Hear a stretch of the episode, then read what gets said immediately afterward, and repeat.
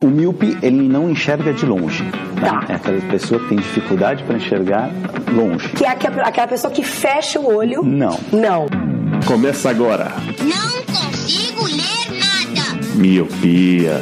Miopia. Eu vou te deletar, te excluir do meu Orkut. Eu vou te bloquear no MSN. Não me mande mais scraps nem e-mails, PowerPoints.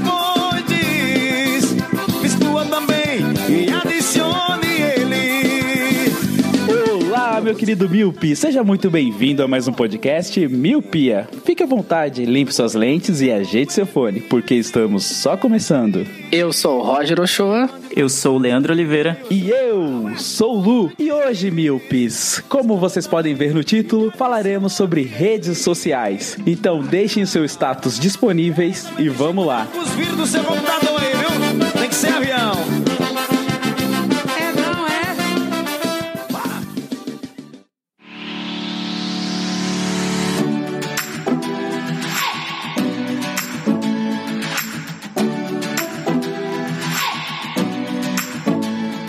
Então, Milpes, hoje falaremos sobre redes sociais, desde o comecinho lá, da parte que nós conhecemos. Então, fiquem tranquilos que nós não falaremos sobre redes mirabolantes que nós não conhecemos, mas falaremos das nossas redes feijão com arroz. Então, para falar das redes antigas, eu vou adicionar à conversa o Roger. Roger, o que, que você lembra de antigamente, cara, das redes sociais? Lá no comecinho, lá na década de 90, porque assim, alguma das redes que são muito antigas, como o exemplo do Mirk, é, que eu acho que quase ninguém aqui usou, ou ninguém usou, porque todo mundo, né, condições financeiras não, não muito boas, não chegou a usar. Mas da minha parte que eu lembro, eu comecei usando o ICQ. Você começou por alguma outra rede? O que, que você lembra daquela época, Roger, de redes sociais antigamente?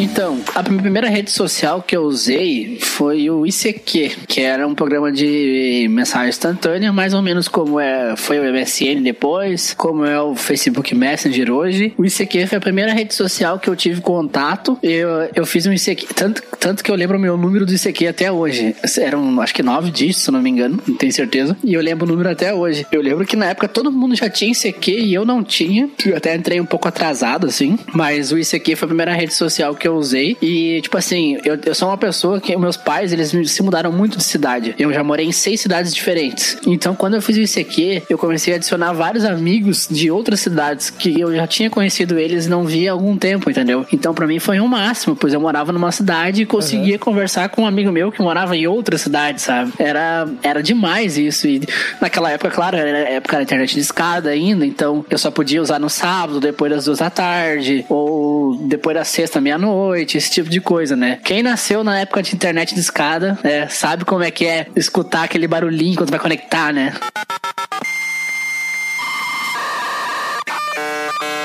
E também esse negócio de não podia gastar pulso, quando tu tava conectado não podia telefonar, porque a conexão ficava um barulho na, na linha telefônica. E Sim, total. E, e engraçado você falando sobre redes sociais e a gente falando sobre redes sociais, é que quando a gente fala desse tema, as pessoas, as mais jovens, é, por exemplo, elas recordam de que elas têm que entrar na internet e ver a rede online, né? Nós lá do, no primórdio das redes sociais, muitas das redes sociais que a gente tinha esse contato com nossos amigos, a gente tinha que instalar um programa, né? Então, tipo, esse é o, é o caso do sim, ICQ. sim, sim. É o caso do ICQ, é o caso do, do próprio MSN, que a gente vai falar um pouco mais pra frente, mas depois isso variou bastante. Esse método de conversar com alguém por bate-papo e não ter essa interação total de envio de fotos e envio de áudio e webcam. E- Eu usei o bate-papo UOL muito tempo, um pouco antes do ICQ, alguns meses, assim.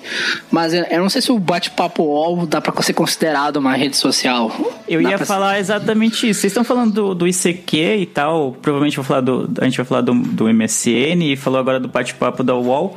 Mas eu não considero eles redes sociais. Pra mim, eles são mensageiros. Principalmente o ICQ e o MSN são mensageiros, né? Tipo, é um, um programa e tal que servia exclusivamente pra você trocar mensagens com os seus contatos. Pra isso, você adicionava eles por meio do e-mail, por meio de um número, que nem você falou do ICQ, um código e tal. Eu não considero, pra mim, sei lá, Eu fui, eu como a criança pobre da periferia de São Paulo, fui ter contato com rede social pra, é, só quando eu tive Orkut. E pra mim, Orkut é rede social e pra mim é bem diferente do que é o MSN, por exemplo. Não sei se dá pra considerar. É porque assim, se a gente falar de história, a gente percebe que as redes, elas vão se mutando e vai tendo uma metamorfose delas. Então, por exemplo, eu considero tudo como rede social, coisa que você pode se comunicar, né, com outra pessoa, sentar perto e tal, e você acaba fazendo essa coisa de essa rede de amigos, essa sociedade, entendeu? Como o nome é meio autoexplicativo, mas o que qual o ponto que eu quero chegar? As redes, elas vão mudando. Então, por exemplo, ICQ, MSN era só mensageiros. Você conseguia trocar mensagem com seu amigo é, lá longe e tal. E aí, tipo, depois veio outra rede social chamada Fotolog. E aí você conseguia subir imagens.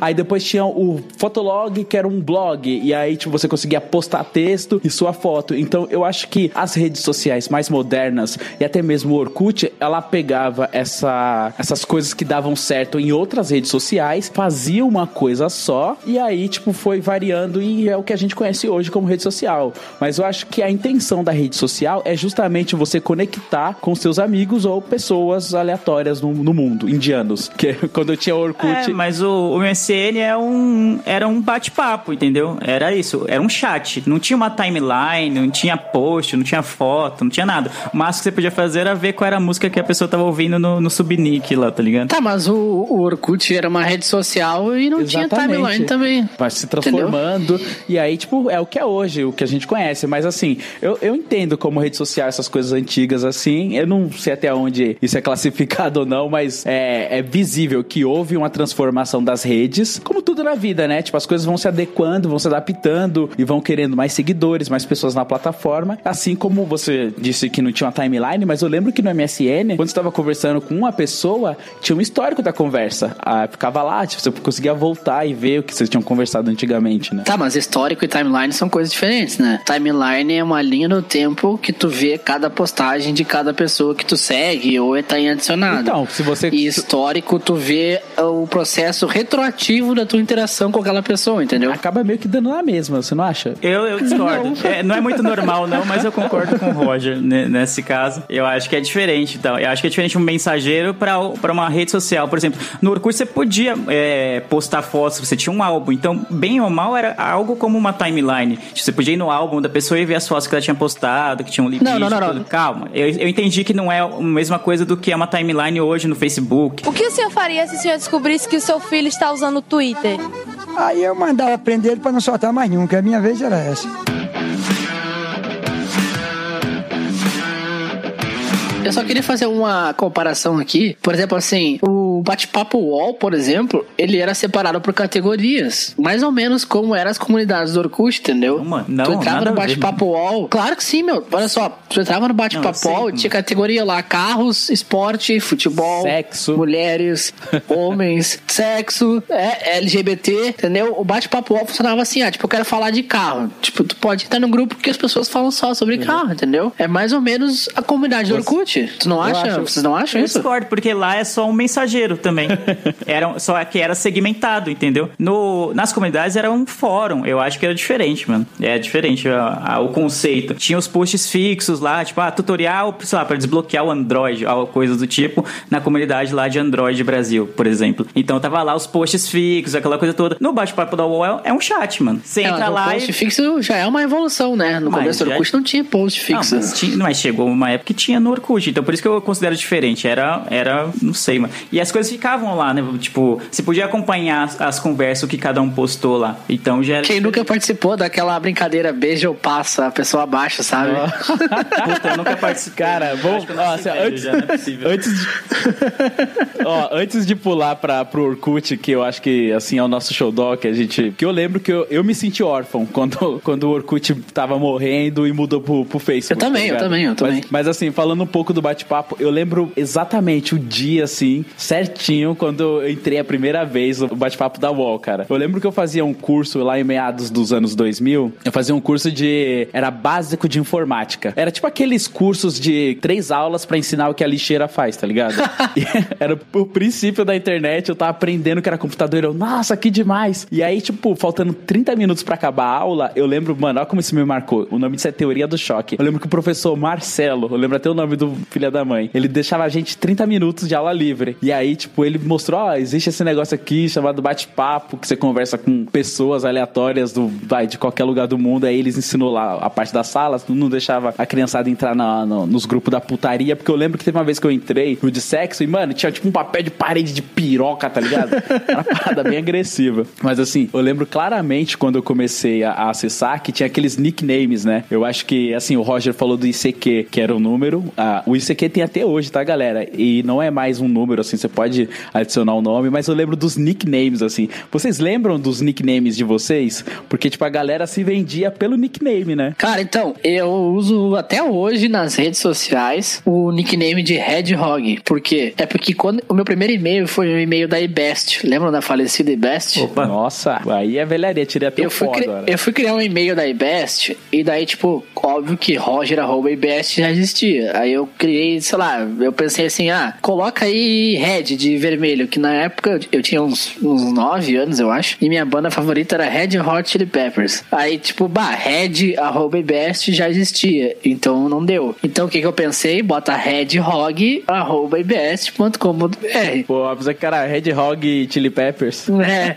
então, não, era, era red de vermelho, porque era red hot, e eu sou colorado, né? Vermelho e tal. Então, e Hog de Roger. Então, red hog deu. Meu, meu primeiro e-mail na internet foi redhog.ibest. Só que esse é meu e-mail até hoje, tá ligado? Meu e-mail hoje é redhog.gmail.com. O meu Twitter Caraca, é. mas ninguém teve essa ideia. E meu, e, e meu Twitter é Redhog, meu Instagram é Redhog, tudo é Redhog. Até hoje, entendeu? Foi, e era esse nickname. Só que lá no Bate-Papo Wall eu usava só Red, porque não precisava um e-mail, né? Mas os e-mails Uhum. hoje é tu- todos os nicknames das redes sociais, hoje é tudo Redhog, assim. Cara, eu lembro que, tipo, nesses nicknames, assim, da- dos bate-papos da vida, sempre tentava vender o peixe. Então eu lembro, mano, claramente, assim, que, tipo, tinha a galera interessada no, no namoro, daí, namoro pela internet, olha aí, que, que primórdio. E aí a galera tentava vender o seu próprio peixe, né? Eu lembro que, tipo, meu nickname era, tipo, é, Lu, SP, Olhos Verdes, Moreno, 14 anos, tá ligado? Era, tipo assim, os nicknames, né? tipo, era um faroeste caboclo, tá ligado? Os nicks, assim, só pra pessoa se vender pra ver se chamava atenção, né? Porque eu lembro que era uma loucura foda, tipo, tava todo mundo conversando numa mesma sala e o, assunto fluía e alguém dava um oi, aí 20 pessoas respondia, aí você tinha que chamar pro particular, era tipo maluquice, assim. Eu lembro que, tipo, você tinha meio que se mostrar, entendeu? Então, tipo, por isso que tinha esses nomes malucos, assim, dessa época. E eu vejo que o Lê tá bem quietinho, Lê. Você não participava de bate-papo, mano? Eu nunca entrei no bate-papo da UOL, mano. É... é, então não, nem da Terra, nem do Terra, nem do UOL, nem de nada. Eu nunca entrei nesses bate-papos. Sei lá, eu, eu tive, sempre tive uma preguiça pô, gigantesca desse tipo de coisa. Eu sempre achei meio besteira, tá ligado? Eu acho que eu nasci com 80 anos. Nossa, o Leandro já nasceu Leandro. tá? Exato, tá ligado? Tipo o Ted Mosby. Leandro sempre foi eu Leandro, olhava os caras, mano, vou entrar aqui no, no bate-papo, mano. Tipo, tipo, pedir o número das minas, que provavelmente não seriam meninas, né? Não sei. Mas a galera acreditava piamente que, era, que eram minas, mas é óbvio que não era. Não, vamos entrar aí, vamos tá. Eu, tipo, ah, não, mano, tô suave, sei lá. Tipo, nun- nunca curti, então nunca nem entrei, nunca nem tive a curiosidade de entrar, mano. Eu usava bastante o MSN nessa época, mas eu falava com, com pessoas conhecidas. O que o senhor faria se o senhor descobrisse que o seu filho está usando o Twitter? Aí eu mandava prender ele pra não soltar mais nunca. A minha vez era essa. Então, aí depois veio o MSN. Eu acho que assim, a minha ordem de, sele- de ordem de seleção natural das redes sociais antigamente foi ICQ. E aí tinha toda aquela coisa do. Quando alguém te mandava uma mensagem, lembra, Roger? Que fazia um. Sim, uma claro, voz- claro. Porra, era muito da hora. Até hoje essa parada é super icônica, assim, esse, esse som. E aí depois eu fui pra bate-papo e depois que eu fui pra MSN, assim. Acho que o MSN foi a evolução da evolução. E aí entra um pouco naquela coisa que eu falei no começo, que era um programa que você baixava, deixava no seu computador e aí você conseguia acessar. Tinha o online, mas, tipo, a parte do que você instalava na sua máquina era muito melhor, assim. Que a galera começava a instalar os emojis, que na época se chamava emoticons. Vocês lembram desses negócios de emoticon? Como eu tinha raiva, cara. Claro, claro. Cara, tu sabe que o, MS, o MSN, ele tinha uma coisa, ele depois ele lançou aquele MSN Plus, que era tipo um- uma versão premium do MSN. Cara, o meu amigo, eu lembro que um amigo meu, ele tinha um MSN que ele avisava quando uma pessoa abria uma janela de conversa contigo, tá ligado? Era um bagulho, tipo, surreal, meu. Tipo, sabe, tipo assim, ah, tal pessoa abriu uma janela comigo, ela tá olhando, ela, tipo, ela tá pensando no que vai falar, só que eu já sei que ela vai digitar alguma coisa pra mim, entendeu? Uhum. Eu achava aquilo, nossa, velho, isso é muito foda, tá É, ligado? ela sub- subia uma janelinha assim e falava que a pessoa tava falando com você. E tinha uns espertinhos que faziam o seguinte: eu lembro que quando você tava já dentro do próprio MSN, mesmo que você não tivesse com a janela aberta, mas ele tivesse mini- minimizado, subia uma janelinha da pessoa que ficou online. Então tinha uns, uns espertinhos que, pra querer se amostrar e mostrar que tava online, ficava entrando Sim, e saindo. ficava saindo e entrando. Aí ficava plum, clássico, plum, clássico. subindo. Nossa, cara, que raiva que eu tinha daquilo, mano. Eu bloqueava todo mundo, mano. Eu bloqueava as pessoas que faziam isso e as pessoas que, mano, escrevia textos só com emoticons. E emoticons que era tipo gifs, assim, brilhosos, pulava, que, tá ligado? Piscava o olho. Nossa, dava uma raiva. Tipo, você era um VC, mas era um VC, tipo, em forma de dedo, tá ligado? Um bagulho muito. Nossa, não dava pra ler, mano. Eu, eu- aí nessa parte eu era velho ler. Nossa, cara, que raiva que eu tinha disso, mano. Eu falo, mano, escreve normal, tá ligado? Escreve normal, eu vou entender. A galera metia um bilhão de emo emoticons no, no meio da conversa eu ficava muito puto, tá ligado? Eu também, eu ficava puto. Cara, a pior coisa que tinha no MSN era quando mandava aquele cara que baixava as calças, que tinha um boné No- vermelho. Lembra? lembro, eu lembro disso aí, mano. Tinha muita putaria, mano. Tinha um- um- umas letras que a galera trocava, né? Tipo, você conseguia configurar o teclado lá. Você colocava. Quando, toda vez que eu apertar o V e o C, em vez de aparecer você, aparece um homem nu, tá ligado? Tinha um negócio Sim, assim, mano. sim. Caraca, mano, que irritação que eu tinha desses negócios. Porque você não entendia, mano. Você tinha que baixar a parada, ver como a pessoa tinha colocado pra você falar, ah, puta, você tá querendo dizer que isso é você, tá ligado? Nossa, que raiva dessa época, mano. é bom, mas é ruim, tá ligado? O, o emoji nasceu no MSN, porque eu lembro que as pessoas, tipo, elas iam digitar uma frase e tinha, tipo assim, 10 palavras. Cinco palavras eram emoji e cinco palavras eram, tipo, interseções. Tipo, ah, oh, sim, não. Nossa, cara, ou era uma rosa cair nas pétalas, ou era um ursinho segurando o coração dizendo te amo, tá ligado? Cara. Tu tinha que adivinhar a frase que a pessoa queria fa- tava falando, tá ligado? É, era tipo preencha as lacunas, tá ligado? Só que com emojis e gifs. Cara, que raiva que eu tinha disso, mano. Tipo, Mas- cada vez que tu digitava, por exemplo, assim, cara, eu lembro que. Eu lembro de uma vez na época da MSN que tinha um. Tinha um. Um Luan Santana. Fizeram um emoji do Luan Santana. Um emoticon, na época era emoticon, né? Aham. Aí, tipo, meu, alguém falava que eu era. Na época o Luan Santana, quando ele começou a fazer sucesso, ele usava aparelho. Daí eu usava aparelho também. Até hoje que eu falo que sou meio parecido com ele. Aí a pessoa digitava, tipo, Roger, saiu o Luan Santana, sabe? Só que você digitava uma frase normal, digitava, ah, ô Roger. Daí saiu o É. Luan Santana, você vai na festa e tal, entendeu? Aham, Nossa, a Era galera sempre fazia assim, muito isso, a galera editava muito isso. E, cara, assim, eu acho que aí foi o precursor, assim, da, da troca instantânea de mensagens, né, assim. Eu achava bem divertido isso, porque dava pra fazer tudo. Com, dava pra você conversar com amigos e dava pra arrumar encontros. Eu, nossa, quantos encontros eu já arrumei, assim, com... Do nada alguém me adicionava, sabe? Tipo aquela coisa de... Há muito tempo atrás a galera trocava mensagem por mensagem de celular mesmo, ou então ligava e conversava com a pessoa. Então, a pessoa tinha que pedir o número da outra. Então, na época do MSN, era uma febre você passar o seu e-mail. Então, tipo, o seu e-mail era como se fosse o número do seu telefone hoje pra conversar no WhatsApp, tá ligado? Então, todo mundo passava e-mail, assim. Então, às vezes uma pessoa pegava o seu e-mail com outra pessoa, aí de repente você tá lá, aí de repente a pessoa, oi, tudo bem? Você, oi, quem é você? Aí começava a desenrolar a conversa, assim. Eu achava muito da hora isso, tá ligado? Eu já falava, nossa, mano, que futuro, eu estou no futuro. É isso, eu não preciso nem sair de casa pra namorar, digamos assim. E no MSN eu tinha um e-mail que era Roger underlinezinho. Tipo, Nossa. Rogerzinho. Olê. Arroba hotmail.com. Eu ficava com muita vergonha. Você acha que esse cara não tá mal intencionado com um e-mail desse, mano? Rogerzinho.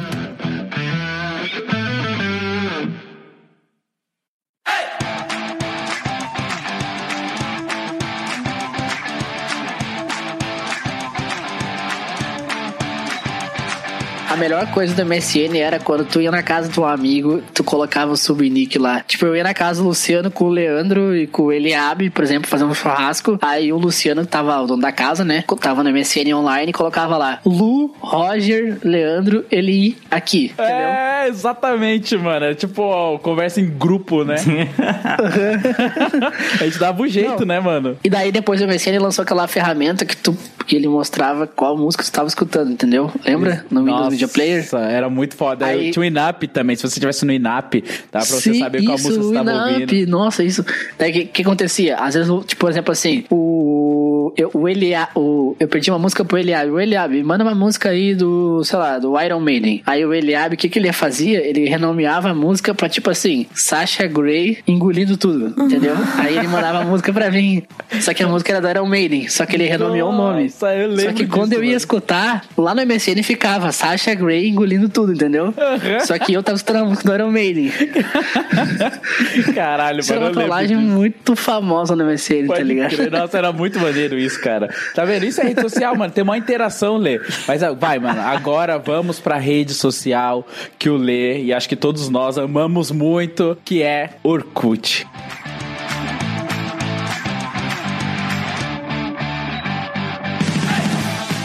Mano, o Orkut era, mano, sei lá, tipo, acho que marcou a época, tá ligado? Porque primeiro que você tinha que pedir um convite pra entrar. Eu não sei se vocês chegaram a pegar nessa época, mas eu peguei nessa época que você precisava de um convite. E a galera. E a galera Eu peguei acho também, que- eu peguei eu também. peguei, e acho que isso foi o pulo do gato, né? Tipo, instigava a pessoa a falar, ô, mano, manda o convite aí. E aí a rede cresceu bastante com isso, né? Dava, a- dava a, a, a impressão de que era uma coisa exclusiva, né? Tipo, é uma festa que não é qualquer um que entra, entendeu? E aí você ficava lá, tinha que ficar Aham. mendigando o convite pra galera, ô, mano. Me manda lá o convite do Orkut. Só que como eram outros tempos e as pessoas não tinham internet, tipo, no celular. Não tinha celular com internet naquela época. Então, se eu falar hoje, ô, mano, me manda tal coisa é, que eu tô precisando, a pessoa pega lá, manda pelo WhatsApp, manda pelo Telegram, que seja. Em, lá, 10 segundos você tá com o negócio, com o link, sei lá que seja. Agora, antigamente não, você tinha que chegar em casa, ligar o computador e tal, entrar na internet quando fosse. Se você tivesse banda larga, o que não era muito comum, né, nos primórdios da internet. E aí sim mandar lá o convite. Você acha que a pessoa ia lembrar? Nunca lembrava. E aí você ficava lá, pô, mano, quando chegar em casa o moleque vai mandar o convite pro Orkut, mano, vai ser da hora, pá. e aí o moleque metia o louco, ou sei lá, esquecia mesmo. E aí nunca mandava, mano, nunca mandava, você é louco. Era muito triste. Eu tenho uma história muito boa de Orkut, mas só pra. pra depois eu conto essa, essa história. Mas eh, o Orkut era uma rede social que no começo ele exigia o convite, né? Depois ele foi meio que liberado pra galera. E era muito engraçado, porque as pessoas chegavam, tipo, sei lá, tu, eu encontrava o Leandro de, tipo, sei lá, na aula. Aí o Leandro falava pra mim assim: Meu, você viu o recado que eu te mandei no Orkut? Daí eu falava pro Leandro: Não, meu, não vi, não. Não entrei na internet ainda. E eu só ia ver esse recado, tipo, sei lá, um dia depois, tá ligado? Que fosse a hora que eu entrar na internet, né? Isso que era engraçado do Orkut, né? É, a gente já tá tão acostumado com nossos smart- smartphones assim do lado, né? Que a gente acessa na hora. E antigamente não, a gente passava um perrengue, a gente tinha que esperar. Só que a gente não se ligava nisso, porque, tipo, era o comum. Então, pra gente era super tranquilo chegar em casa e, e ver a mensagem, ver o, scrap, né? Porque eu lembro que na- nessa época do Orkut, assim, você tinha que ser famoso, assim. Então, as pessoas não apagavam os scraps. Então, quanto maior o número de scraps que você Sim. tinha, mais famosinho Sim. você era, tá ligado? Então as pessoas não apagavam Sim. os scraps. Aí tinha lá 200 scraps. Nossa, mano, você é uma famoso e tal. Não, tipo, tinha muito tinha galera isso, com né? 30 mil scraps, 200 Exato. depoimentos, tá ligado? Depoimento do Orkut era a melhor coisa que existia, meu. Verdade, né, cara? Tipo assim, se você tinha muitos depoimentos, você era uma pessoa muito querida, né? rolava aquele joguinho, joguinho, sabe? Tipo, a pessoa que tu mais gostava, tipo, topo é meu. Aí a pessoa deixava o depoimento no topo. Aí a outra pessoa escrevia o topo é meu também. O topo é meu, desculpa aí, tá ligado? Nossa, pior que era isso mesmo. Exato. É, teve uma parada que viralizou, que começou dessa época aí, que é tipo, hoje em dia, tipo, as pessoas colocam assim, ah, o que dizer dessa pessoa que eu mal conheço e considero, Considero pacas? pacas. E Isso começou no Era o Orkut. início de 10 em 10 do depoimento. Exatamente, cara. E isso aí é o, é o percursor, né? O percursor foi o Orkut. Porque as pessoas imploravam depoimentos, né? Pô, manda um depoimento aí, vai, por favor, que não sei o que. Depois eu te mando um também. E aí, tipo, as pessoas trocavam depoimentos, tá ligado? Era muito, mano. Você, eu vendia, a pessoa tava se vendendo ali, né? Não, mas o melhor era pra conversar por meio de depoimento, tá ligado? Porque não tinha chat nessa época do, do Orkut. Então qual era o esquema? Você mandava um depoimento, a pessoa podia ler, mas aí pra ficar só entre vocês dois, você tinha que escrever assim: ah, não aceita não, porque se ela aceitasse, todo mundo veria. E aí essa era a conversa, entendeu? E rolava uma trollagem, né? Porque às vezes a pessoa falava, mandava um recado pessoal, assim, tipo, ah, meu, fiquei com caganeiro o dia todo, tal, tô mal, desculpa aí, não entrei na internet, sei lá, não fui na tua casa hoje. Daí ela não aceita a pessoa escrever no final. Aí ia lá o filho da puta e aceitava o depoimento, tá ligado? aí todo mundo via o cara falando, ah, tá com caganeira hoje e não consegui ir na tua casa, foi mal, tá ligado? Era, mano, eu lembro que o, o Orkut era uma coisa extremamente aberta, assim, né? Você não tinha muita exclusividade. Tirando essa coisa, assim, era um acordo entre as pessoas que falavam, putz, não aceita pra ficar aqui no, no exclusivo, vai ficar no, no PV. Mas, cara, fora isso, era tudo aberto. Até, tipo, eu lembro de uma certa evolução do, do Orkut, que se eu entrasse no, no, no perfil do Roger, o Orkut avisava pro Roger, ó, oh, o Luciano entrou no seu perfil, tá ligado? Nossa, era, era uma sim, parada, sim. Era uma parada extremamente escrachada e aberta, né?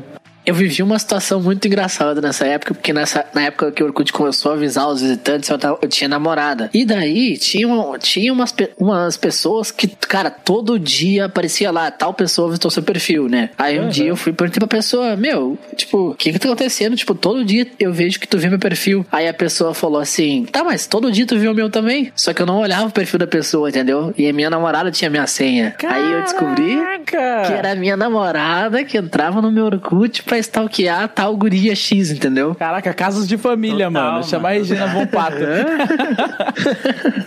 mas, Meu, mas, o Orkut era louco, né? Era muito louco, porque, mano, você falou desse negócio do. Tinha as comunidades, que eu acho que é um, é, uma, é um assunto à parte essas comunidades. Tinha aquelas comunidades mega famosas que todo mundo tinha, que era Eu Odeio Acordar Cedo e aquela Eu Amo Minha Mãe. Era de longe, assim, as mais estouradas, mas fora isso, tinha comunidade de tudo. Tudo. Era impressionante, assim. Você digitava o que você quisesse, tinha comunidade. Eu não sei se vocês já chegaram a fazer esse teste, assim, de, meu, tipo, jogar assim, é. Claro, é, já. Vou ver já, se tem uma comunidade. Fiz, eu joguei papel no chão. Você entrava lá, tinha. tipo, mano, tinha comunidade de absolutamente. Não, tu entrava tudo. lá, tipo, tinha um milhão de pessoas, tá ligado?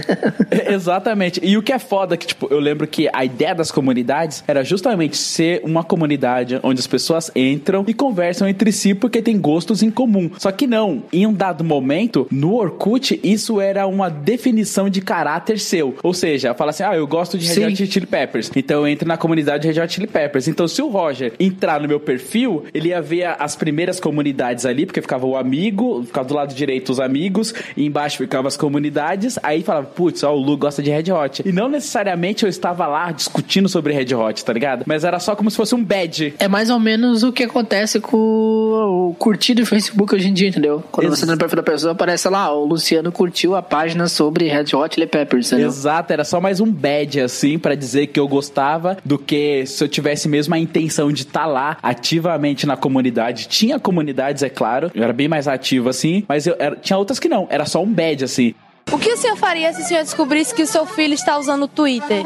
Aí eu mandava prender ele pra não soltar mais nunca. A minha vez era essa. Oh, mas sabe o que era bizarro? Que na época do Orkut, a gente, sei lá, como não tinha, não havia outra rede social dessa, nesse estilo antes, assim, falamos que não de tanto sucesso no Brasil. Tinha o MySpace lá no, nos Estados Unidos, que era muito sucesso, que era pra, mais voltado para músicos e tal. Mas no Brasil, primeiro foi mesmo o Orkut. A gente não tinha noção de que um dia ele poderia acabar, tá ligado? E para mim, quando ele foi declinando e, e foi chegando perto do fim, pessoa, o pessoal começou a falar assim: ah, Facebook o Facebook já tem mais usuários que o Orkut em tantos e tantos países. Só no Brasil e na Índia acho que o Orkut resistiu bravamente. Mas dia após dia ele foi perdendo usuários, perdendo usuários. E aí chegou uma, uma hora que ninguém tava no Orkut. Quer dizer, todo mundo tinha conta, mas ninguém tava acessando mais. E aí foi gradativamente passando pro Facebook. Foi uma morte lenta e dolorosa, mano. É, eu concordo. É que o Orkut, o dono, o, o, o, criador dele, ele era indiano ou turco, não lembro agora. Era um, um país assim do Oriente Médio. Que, se eu não me engano, o nome do cara era Orkut também, né? Sim. Era Orkut Buyotokai, alguma coisa assim. Mas é, eu queria aproveitar só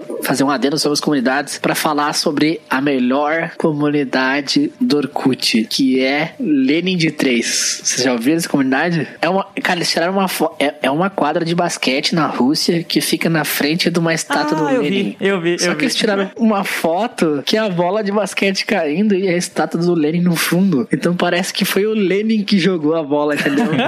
e o nome da comunidade é Lenin de três, tipo Lenin três pontos, entendeu? Uhum. Da- de basquete. Aí a descrição da comunidade é: os bolcheviques se iniciaram com Trotsky, Anatoly, Lucharsky, aí um nome que eu não consigo ler, que é em russo, Joseph Euloko Stalin e Lenin. Já os mencheviques entraram em quadra com Pavel Acheirod, Martinov, Cesar Nicolau, Martov e Pipoca. Faltando sete segundos, Lenin de três.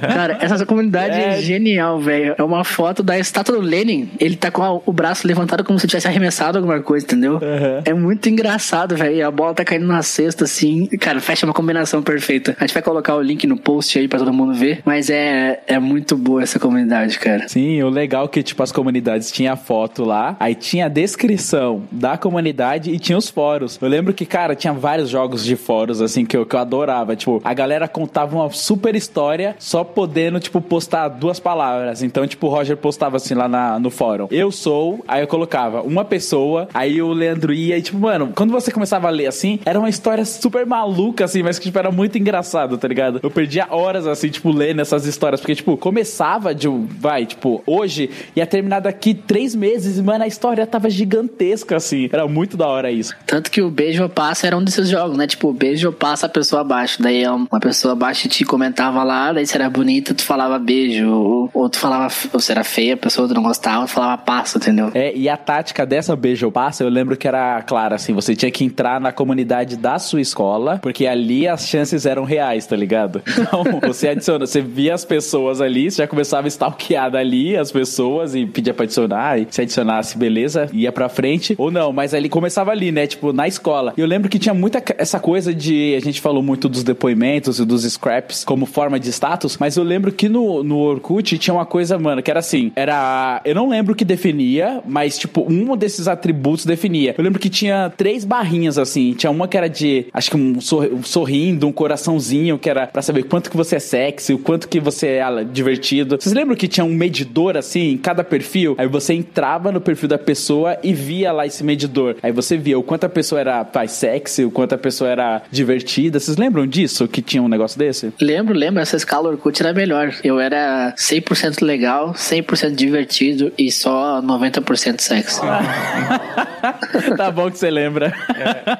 Esse Tá Roger, chutando mano. aí, O seu maluco. tava caçando É, né? nessa época, né? Nessa época aí, mano. Pô, que foda que era. E aí o Lê falou assim do declínio da, do Orkut, cara. Eu lembro que teve uma época que eles começaram a colocar uns, uns mechas, tá ligado? Uns buddies, uns, uns bonequinhos que você enviava, ele mandava um beijinho pra pessoa, mandava um high five. É o Buddy Poke. O Buddy Poke. É, acho que ali Nossa, começou o declínio. disso.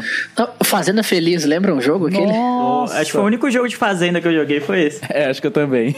Mas acho que ali foi o declínio, né? Ali, tipo, tinha umas pessoas que estavam usando e tal, só que ah, depois vai, tipo, com o, o crescimento do Facebook, assim, é, as pessoas começaram a acessar mais o Facebook do que o próprio Orkut. E eu lembro que, mano, eu, resisti bem, assim, sabe? Eu fui um dos últimos, dos últimos, assim mesmo, a, entrar no, no Facebook, porque eu gostava demais do Orkut, eu gostava demais. Eu, eu mano, eu tinha uma comunidade pra mim. Eu tinha duas comunidades também tinha uma. fizeram pra mim. A galera lá da escola tinha feito, tipo, isso, uma comunidade, e, tipo, isso era muito legal, assim, sabe? Pô, a pessoa lembrou de mim e tal, era bem legal isso. Eu só queria fazer um- uma menção aqui que o Não Salvo nasceu no Orkut, né? O blog do Não Salvo, do Cid. Ele tinha mais de 100 comunidades que ele era administrador. E, tipo, cada comunidade, tipo, sei lá, tinha um milhão de, de, de- de visitantes, sabe? E começaram a hackear as comunidades. Eu não lembro por qual motivo o Orkut bloqueou a conta dele. E, tipo assim, ele tinha mais de 100 comunidades e as comunidades ficaram, ficaram sem dono. E naquela época, uma comunidade que ficava sem dono, qualquer pessoa podia entrar e pegar a comunidade pra si, entendeu? Tipo assim, tu entrava na comunidade e ela não tinha administrador. Aí,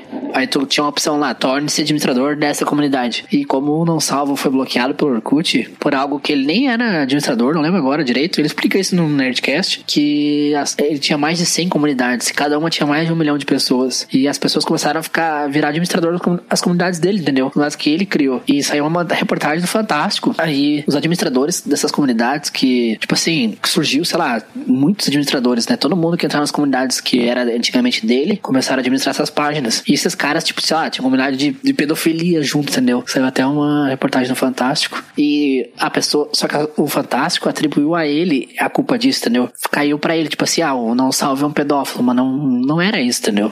O que o senhor faria se o senhor descobrisse que o seu filho está usando o Twitter? Aí eu mandava prender ele pra não soltar mais nunca. A minha vez era essa.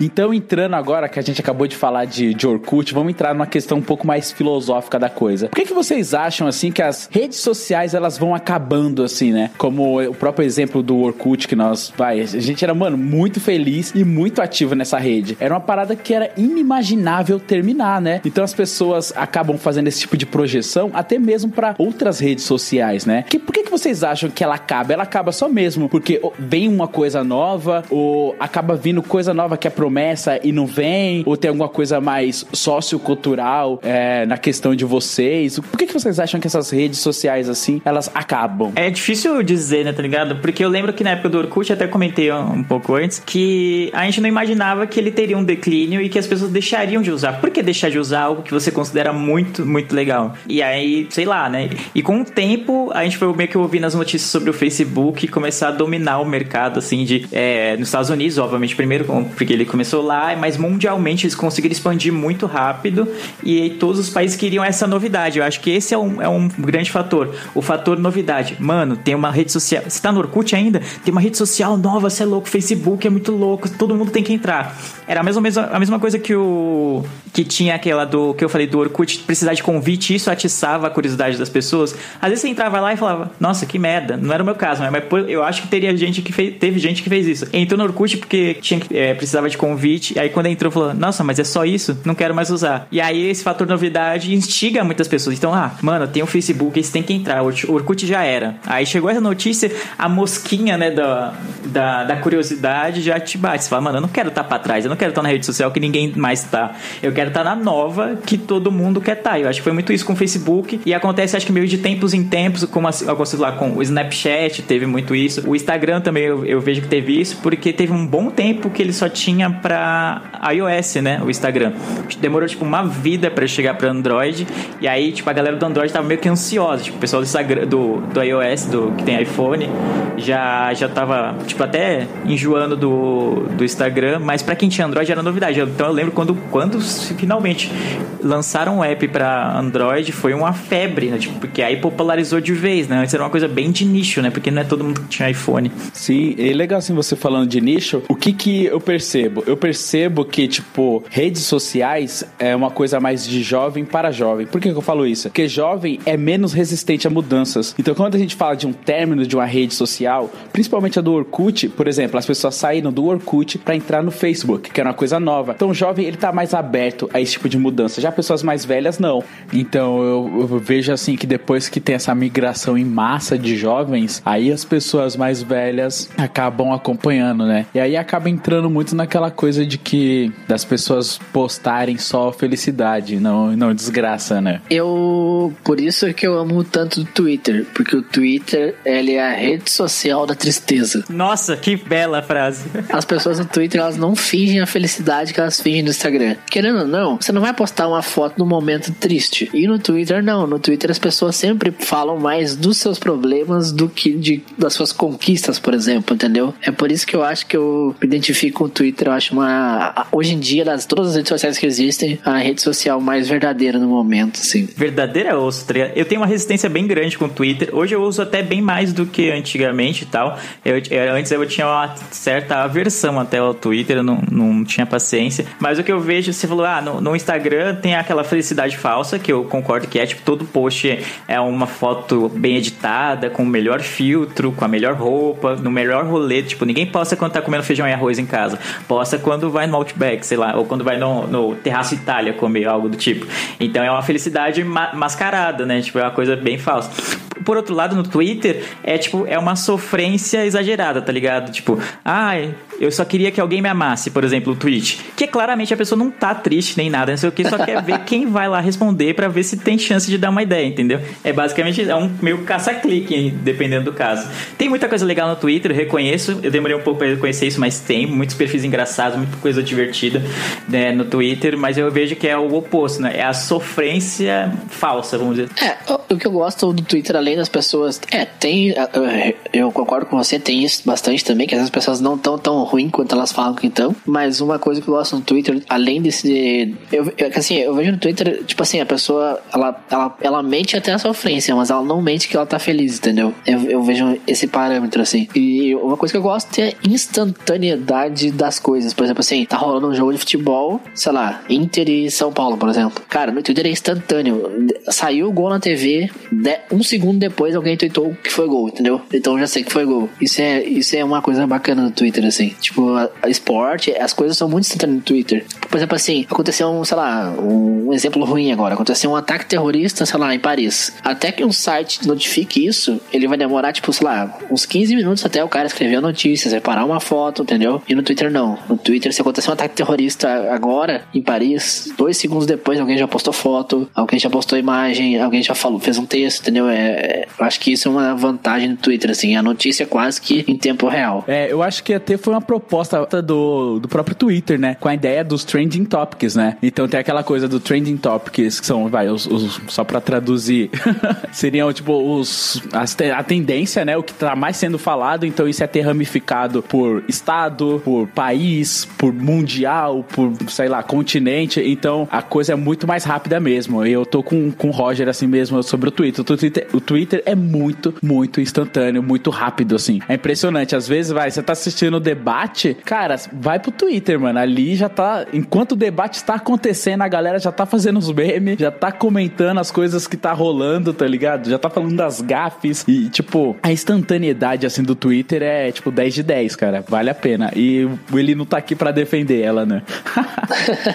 Tanto que, meu, evento esportivo virou uma febre no Twitter. É muito massa ver um jogo tu acompanhando no Twitter, entendeu? O cara errou um pênalti, dois segundos depois tem um gif do cara errando pênalti, sabe? Um meme, uma piada. Cara, Game of Thrones no Twitter é muito sensacional. Cara, Game of Thrones tem o, o, o chamado episódio 8, né? Normalmente é o episódio 8 que tem o plot twist. Cara, a galera explode no Twitter, velho. E é meme, e é gif. E é muito massa acompanhar Game of Thrones no Twitter, assim. Isso é muito legal. Tanto que o Twitter fez um comercial pra TV. Não, não passou na TV brasileira, se não me engano. Mas o comercial de TV era assim: tipo, a mina tava olhando os tweets do dia e alguém tweetou pra ela, alguém tweetou assim: tipo, cuidado, terremoto nos Estados Unidos. É um terremoto leve, um tremor leve. Aí ela pega a caneca de café dela, levanta a caneca da mesa, aí a mesa dá aquela tremida, aí ela bota o café de volta, entendeu? Tipo, ela viu no Twitter que o terremoto ia chegar antes do terremoto chegar. Aí ela levantou o café para não derramar, aí a mesa tremeu, ela botou de volta, entendeu? Foi, foi bem legal esse vídeo, assim. Sim, e essa ideia de partilhar coisas em redes sociais é, tipo, é muito forte, né? Tanto é que a, a força dos memes veio daí, veio de redes sociais, né? As pessoas, é muito engraçado, assim, porque o que que me pegou bastante em memes, assim, pelas redes sociais? Era uma coisa que, vai,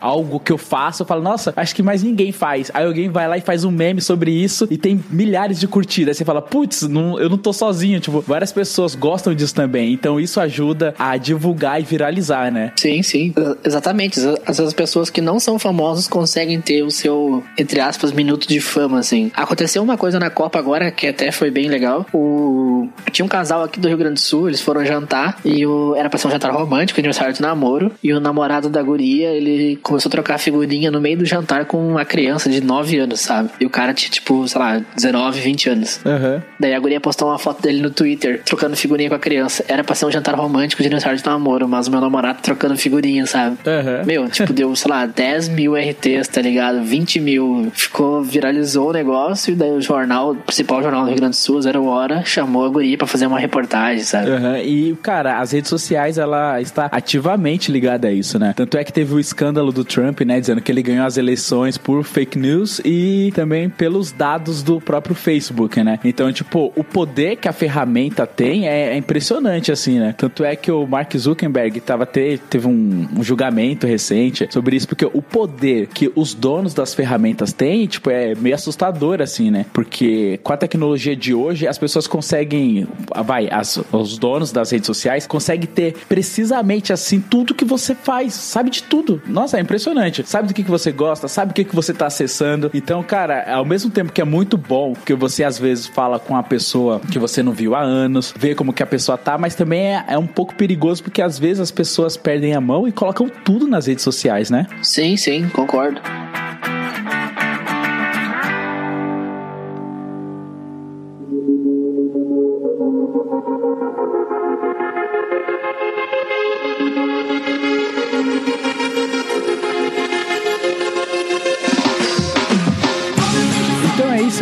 Essas foram as nossas impressões e experiências com as redes sociais, desde o nosso, desde o primórdio lá no ICQ, até mesmo o Facebook, Twitter e essas novas redes. Esse papo foi mais um papo, um papo solto, não teve uma pauta específica, mas acho que deu para pincelar legal assim um pouco das nossas experiências. Então, agora para dar nosso recado sobre as nossas redes sociais, eu vou convocar o Leandro. Eu ia convocar o Roger, mas eu vou convocar o Leandro, já que o assunto foi redes sociais. Leandro, fale as nossas redes sociais, assim, de bate-pronto, de calça riada. Você é louco, você é de calça riada total. Você pegou a pessoa que menos manja das redes sociais, a que menos acesso pra dar os recados. Procure miopia em todos os lugares, a gente tá lá, gente. Porra, a gente falou, mano, foi um podcast sobre redes sociais. Se a gente não falar as redes sociais, porra, vai ser, mano, é tipo uma empresa que fabrica café, não dá café pros funcionários, tá ligado? Vai, vai, Roger. Manda aí, Roger, então. Então, o miopia, estamos em todos os lugares, miopia no Twitter, arroba miopiacast, estamos no Facebook, facebook.com barra miopiacast, uh, estamos nos agregadores para Android, estamos na iTunes, procura a gente lá, espalha a palavra miopia, e-mail de contato podcast miopia arroba gmail.com. Exatamente. E esse foi o cast sobre redes sociais. Muito obrigado, senhores, por mais um cast gravado. Eu vejo todos vocês no futuro e tchau! Tem que fazer a voz grossa do Eli. E tchau! Não saiu grossa! tchau, galera!